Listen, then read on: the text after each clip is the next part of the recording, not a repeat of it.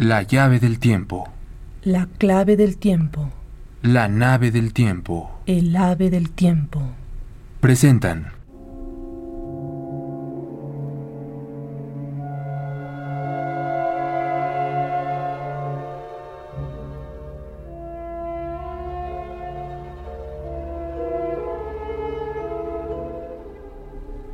Confabulario de Juan José Arreola.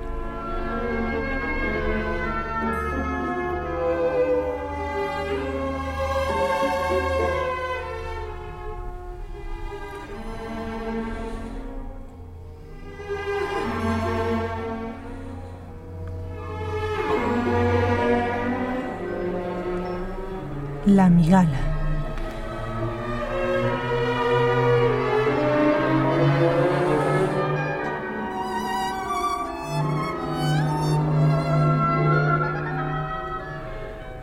La migala discurre libremente por la casa, pero mi capacidad de horror no disminuye.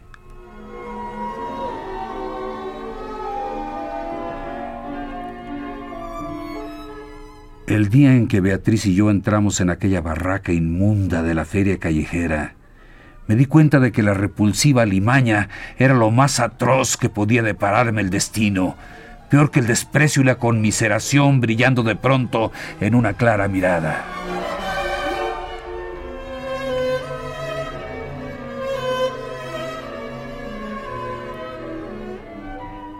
Unos días más tarde volví para comprar la migala y el sorprendido saltimbanqui me dio algunos informes acerca de sus costumbres y su alimentación extraña.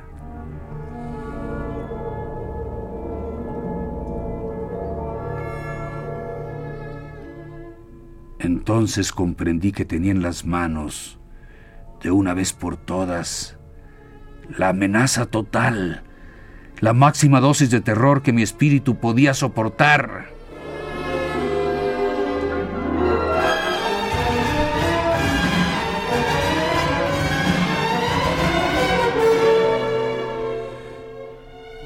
Recuerdo mi paso tembloroso, vacilante. Cuando de regreso a la casa sentí el peso leve y denso de la araña. Ese peso del cual podía descontar con seguridad el de la caja de madera en que la llevaba, como si fueran dos pesos totalmente diferentes.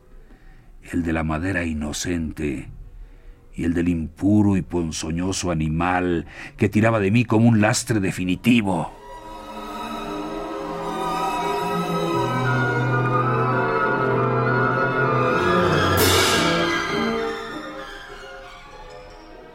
Dentro de aquella caja iba el infierno personal que instalaría en mi casa para destruir, para anular al otro, el descomunal infierno de los hombres.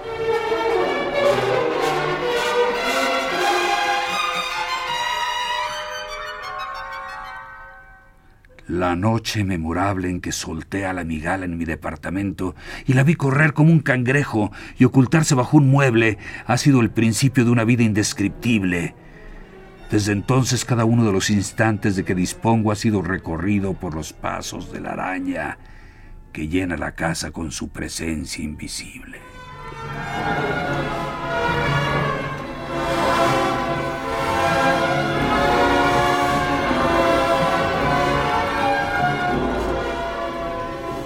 Todas las noches tiemblo en espera de la picadura mortal.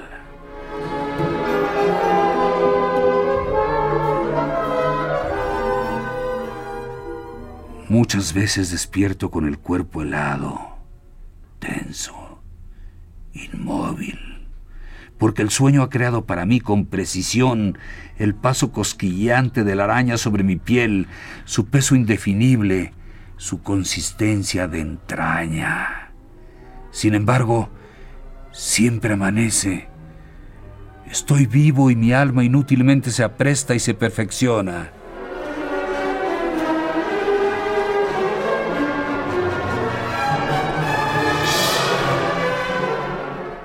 Hay días en que pienso que la migala ha desaparecido, que se ha extraviado o que ha muerto, pero no hago nada para comprobarlo.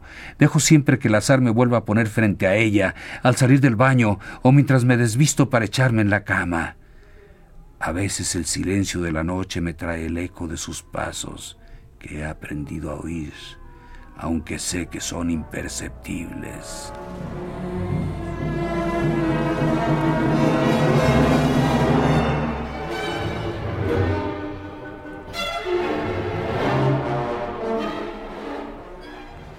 Muchos días encuentro intacto el alimento que he dejado la víspera.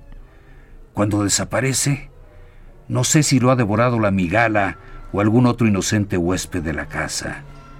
He llegado a pensar también que acaso estoy siendo víctima de una superchería y que me hallo a merced de una falsa migala. Tal vez el saltimbanqui me ha engañado, haciéndome pagar un alto precio por un inofensivo y repugnante escarabajo.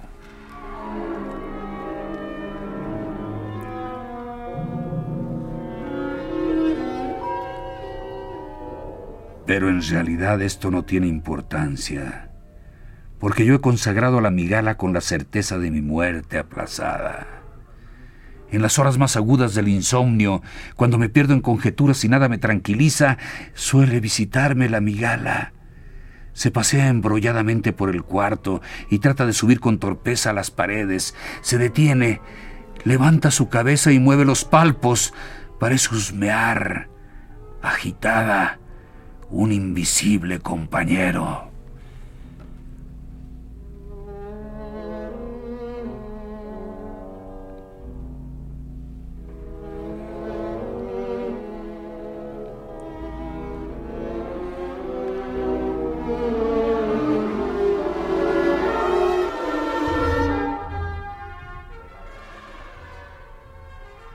Entonces estremecido en mi soledad. Acorralado por el pequeño monstruo, recuerdo que en otro tiempo yo soñaba en Beatriz y en su compañía imposible.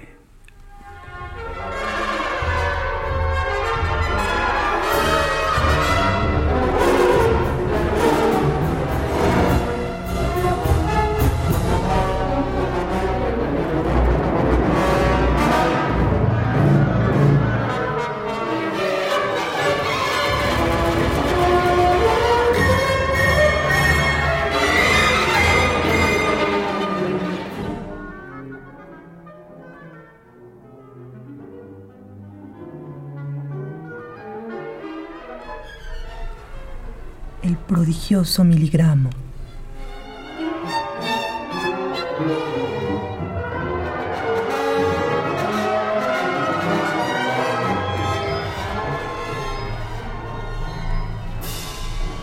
Moverán prodigiosos miligramos.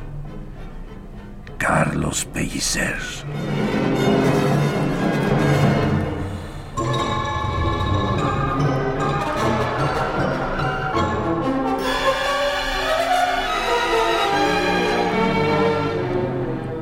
Una hormiga, censurada por la sutileza de sus cargas y por sus frecuentes distracciones, encontró una mañana, al desviarse nuevamente del camino, un prodigioso miligramo.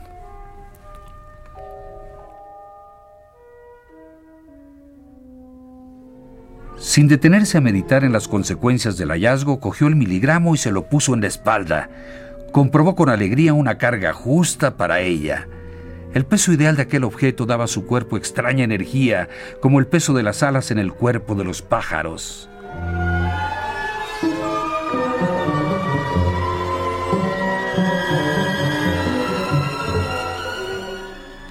En realidad una de las causas que anticipan la muerte de las hormigas es la ambiciosa desconsideración de sus propias fuerzas. Después de entregar en el depósito de cereales un grano de maíz, la hormiga que lo ha conducido a través de un kilómetro apenas tiene fuerzas para arrastrar al cementerio su propio cadáver.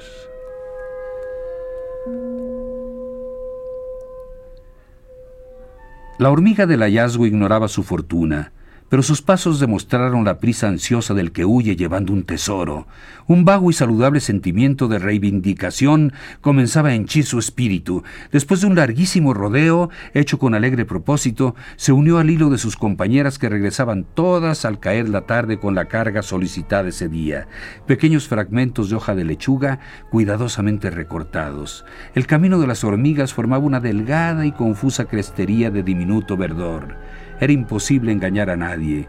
El miligramo desentonaba violentamente en aquella perfecta uniformidad.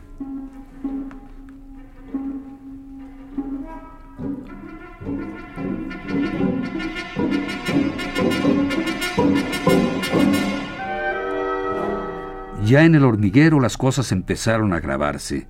Las guardianas de la puerta y las inspectoras situadas en todas las galerías fueron poniendo objeciones cada vez más serias al extraño cargamento. Las palabras miligramo y prodigioso sonaron aisladamente aquí y allá en labios de algunas entendidas. Miligramo, prodigioso, miligramo, prodigioso, miligramo, prodigioso.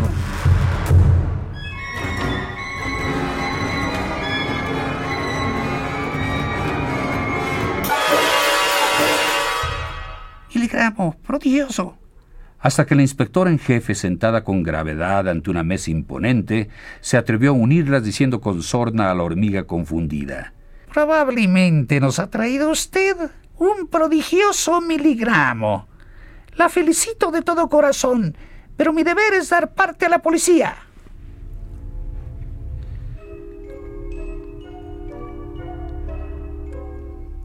Los funcionarios del orden público son las personas menos aptas para resolver cuestiones de prodigios y de miligramos. Ante aquel caso imprevisto por el Código Penal, procedieron con apego a las ordenanzas comunes y corrientes, confiscando el miligramo con hormiga y todo. Como los antecedentes de la acusada eran pésimos, se juzgó que un proceso era de trámite legal, y las autoridades competentes se hicieron cargo del asunto.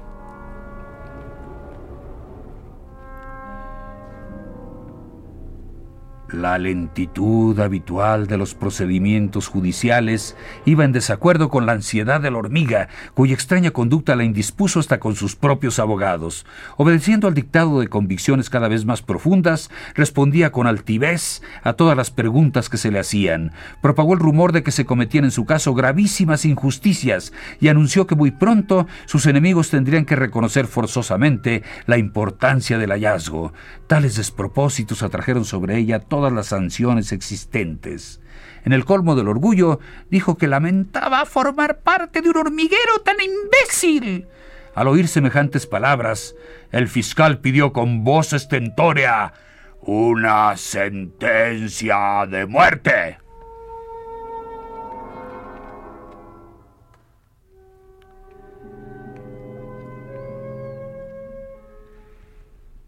En esa circunstancia, vino a salvarle el informe de un célebre alienista que puso en claro su desequilibrio mental.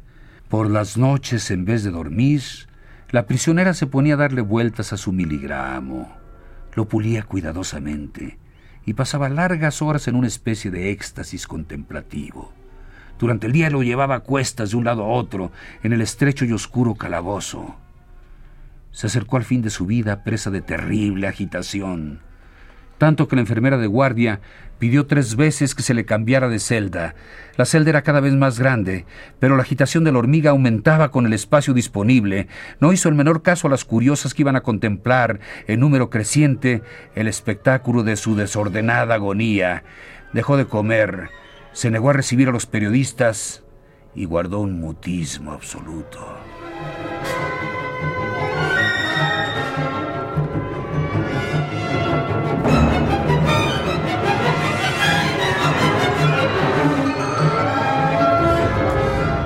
Las autoridades superiores decidieron finalmente trasladar a un sanatorio a la hormiga enloquecida, pero las decisiones oficiales adolecen siempre de lentitud.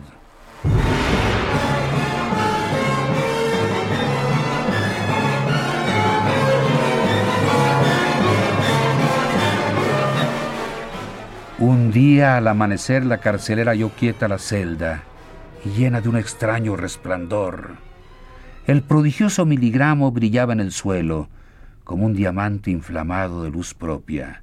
Cerca de él yacía la hormiga heroica, patas arriba, consumida y transparente.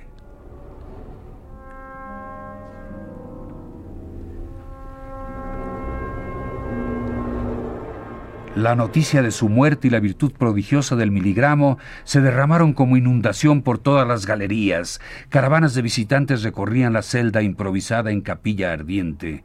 Las hormigas se daban contra el suelo en su desesperación.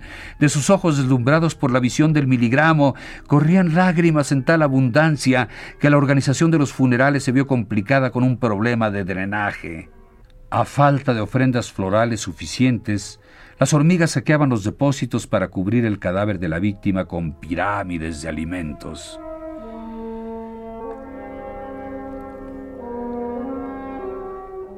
El hormiguero vivió días indescriptibles, mezcla de admiración, de orgullo y de dolor. Se organizaron exequias suntuosas colmadas de bailes y banquetes. Rápidamente se inició la construcción de un santuario para el miligramo y la hormiga incomprendida y asesinada obtuvo el honor de un mausoleo. Las autoridades fueron depuestas y acusadas de inepcia.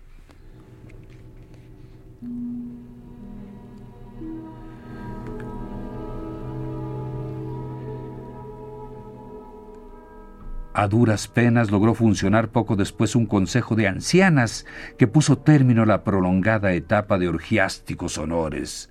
La vida volvió a su curso normal gracias a innumerables fusilamientos. Las ancianas más sagaces derivaron entonces la corriente de admiración devota que despertó el miligramo a una forma cada vez más rígida de religión oficial. Se nombraron guardianas y oficiantes en torno al santuario fue surgiendo un círculo de grandes edificios y una extensa burocracia comenzó a ocuparlos en rigurosa jerarquía. La capacidad del floreciente hormiguero se vio seriamente comprometida.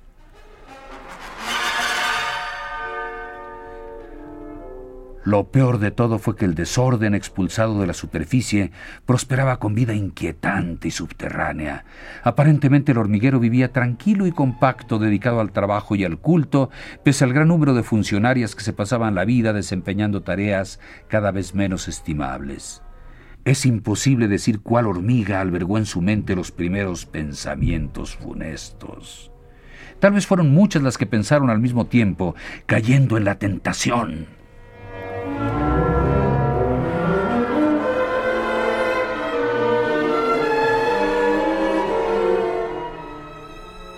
en todo caso se trataba de hormigas ambiciosas y ofuscadas que consideraron blasfemas la humilde condición de la hormiga descubridora.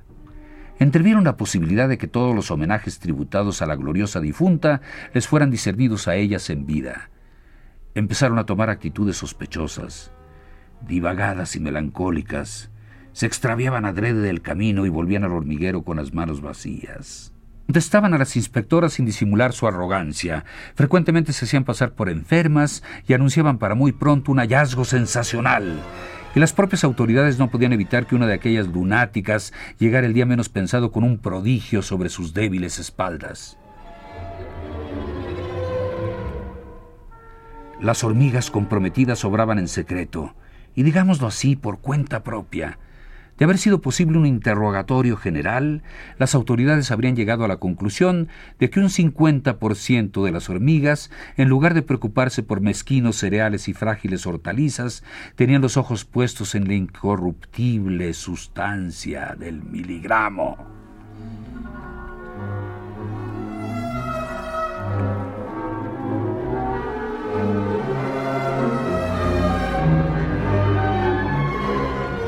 Un día ocurrió lo que debía ocurrir. Como si se hubieran puesto de acuerdo seis hormigas comunes y corrientes, que parecían de las más normales, llegaron al hormiguero con sendos objetos extraños que hicieron pasar ante la general expectación por miligramos de prodigio. Naturalmente no obtuvieron los honores que esperaban, pero fueron exoneradas ese mismo día de todo servicio. En una ceremonia casi privada se les otorgó el derecho a disfrutar una renta vitalicia.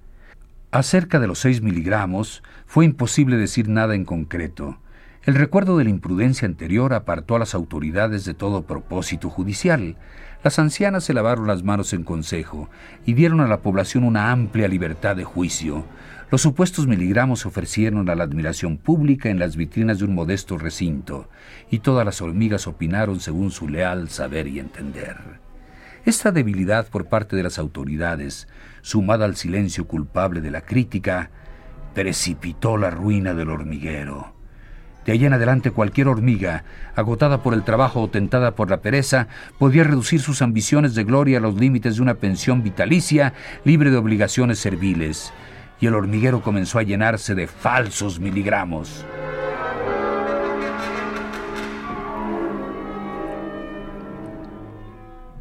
En vano algunas hormigas viejas y sensatas recomendaron medidas precautorias tales como el uso de balanzas y la confrontación minuciosa de cada nuevo miligramo con el modelo original. Nadie les hizo caso. Sus proposiciones, que ni siquiera fueron discutidas en asamblea, hallaron punto final en las palabras de una hormiga flaca y descolorida que proclamó abiertamente y en voz alta sus opiniones personales. Según la irreverente, el famoso miligramo original, por más prodigioso que fuera, no tenía por qué sentar un precedente de calidad. Lo prodigioso no debía ser impuesto en ningún caso como una condición forzosa a los nuevos miligramos encontrados.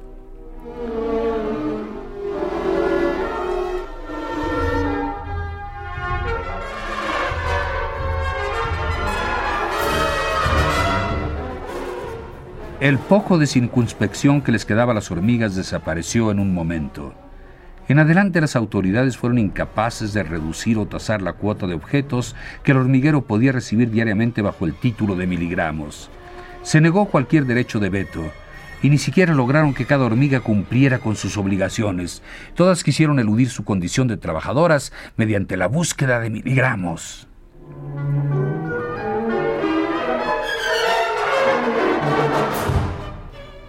El depósito para esta clase de artículos llegó a ocupar las dos terceras partes del hormiguero, sin contar las colecciones particulares, algunas de ellas famosas por la valía de sus piezas.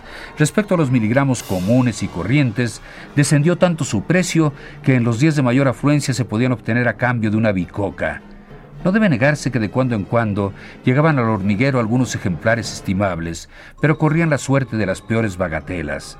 Legiones de aficionadas se dedicaron a exaltar el mérito de los miligramos de más baja calidad, fomentando así un general desconcierto.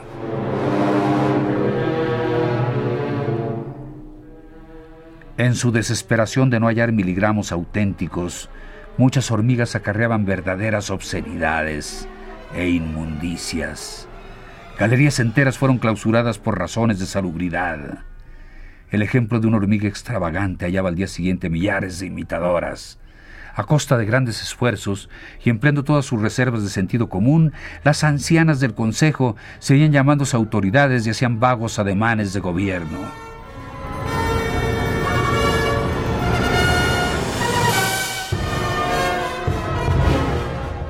Las burócratas y las responsables del culto, no contentas con su holgada situación, abandonaron el templo y las oficinas para echarse en busca de miligramos, tratando de aumentar gajes y honores. La policía dejó prácticamente de existir y los motines y las revoluciones eran cotidianos. Bandas de asaltantes profesionales aguardaban en las cercanías del hormiguero para despojar a las afortunadas que volvían con un miligramo valioso. Coleccionistas resentidas denunciaban a sus rivales y promovían largos juicios buscando la venganza del cateo y la expropiación. Las disputas dentro de las galerías degeneraban fácilmente en riñas y estas en asesinatos.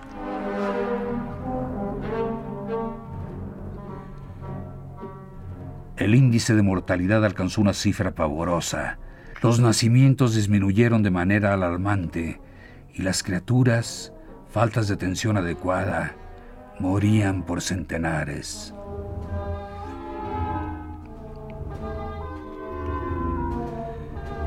El santuario que custodiaba el miligramo verdadero se convirtió en tumba olvidada.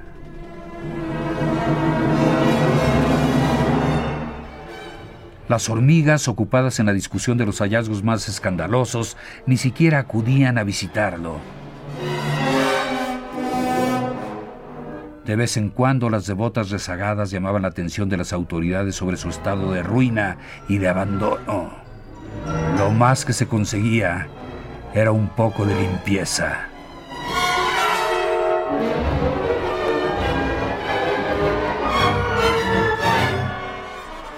Media docena de irrespetuosas barrenderas daban unos cuantos escobazos, mientras decrépitas ancianas pronunciaban largos discursos y cubrían la tumba de la hormiga con deplorables ofrendas, hechas casi de puros desperdicios.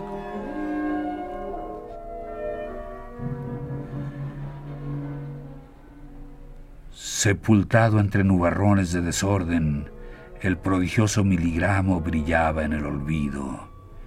Llegó incluso a circular la especie escandalosa de que había sido robado por manos sacrílegas. Una copia de mala calidad suplantaba al miligramo auténtico que pertenecía ya a la colección de una hormiga criminal, enriquecida en el comercio de miligramos. Rumores sin fundamento, pero nadie se inquietaba ni se conmovía.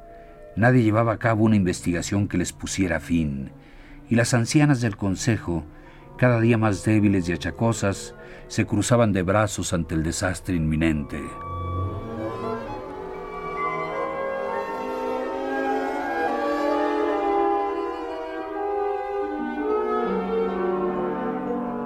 El invierno se acercaba y la amenaza de muerte detuvo el delirio de las imprevisoras hormigas. Ante la crisis alimenticia, las autoridades decidieron ofrecer en venta un gran lote de miligramos a una comunidad vecina compuesta de acaudaladas hormigas.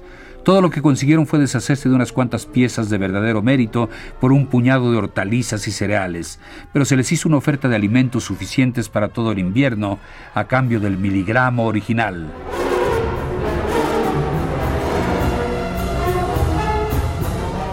El hormiguero en bancarrota se aferró a su miligramo como a una tabla de salvación. Después de interminables conferencias y discusiones, cuando ya el hambre mermaba el número de las supervivientes en beneficio de las hormigas ricas, éstas abrieron la puerta de su casa a las dueñas del prodigio. Contrajeron la obligación de alimentarlas hasta el fin de sus días, exentas de todo servicio. Al ocurrir la muerte de la última hormiga extranjera, el miligramo pasaría a ser propiedad de las compradoras.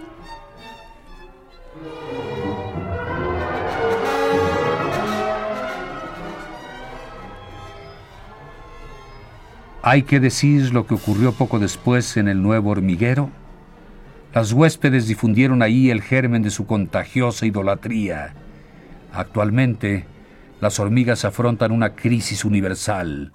Olvidando sus costumbres, tradicionalmente prácticas y utilitarias, se entregan en todas partes a una desenfrenada búsqueda de miligramos, comen fuera del hormiguero y solo almacenan sutiles y deslumbrantes objetos tal vez muy pronto desaparezcan como especie zoológica y solamente nos quedará, encerrado en dos o tres fábulas ineficaces, el recuerdo de sus antiguas virtudes.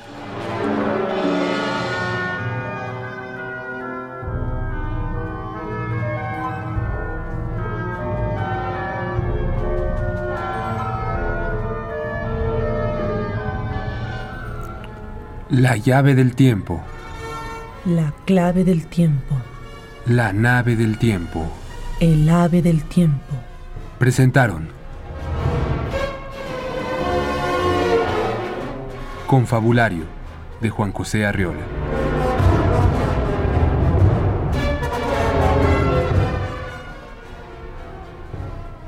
Realización técnica Carlos Montaño.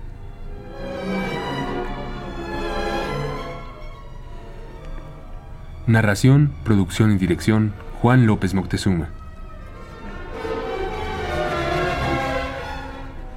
Locutora, Montserrat Torres Landa. Locutor, Homero Bazán Longi.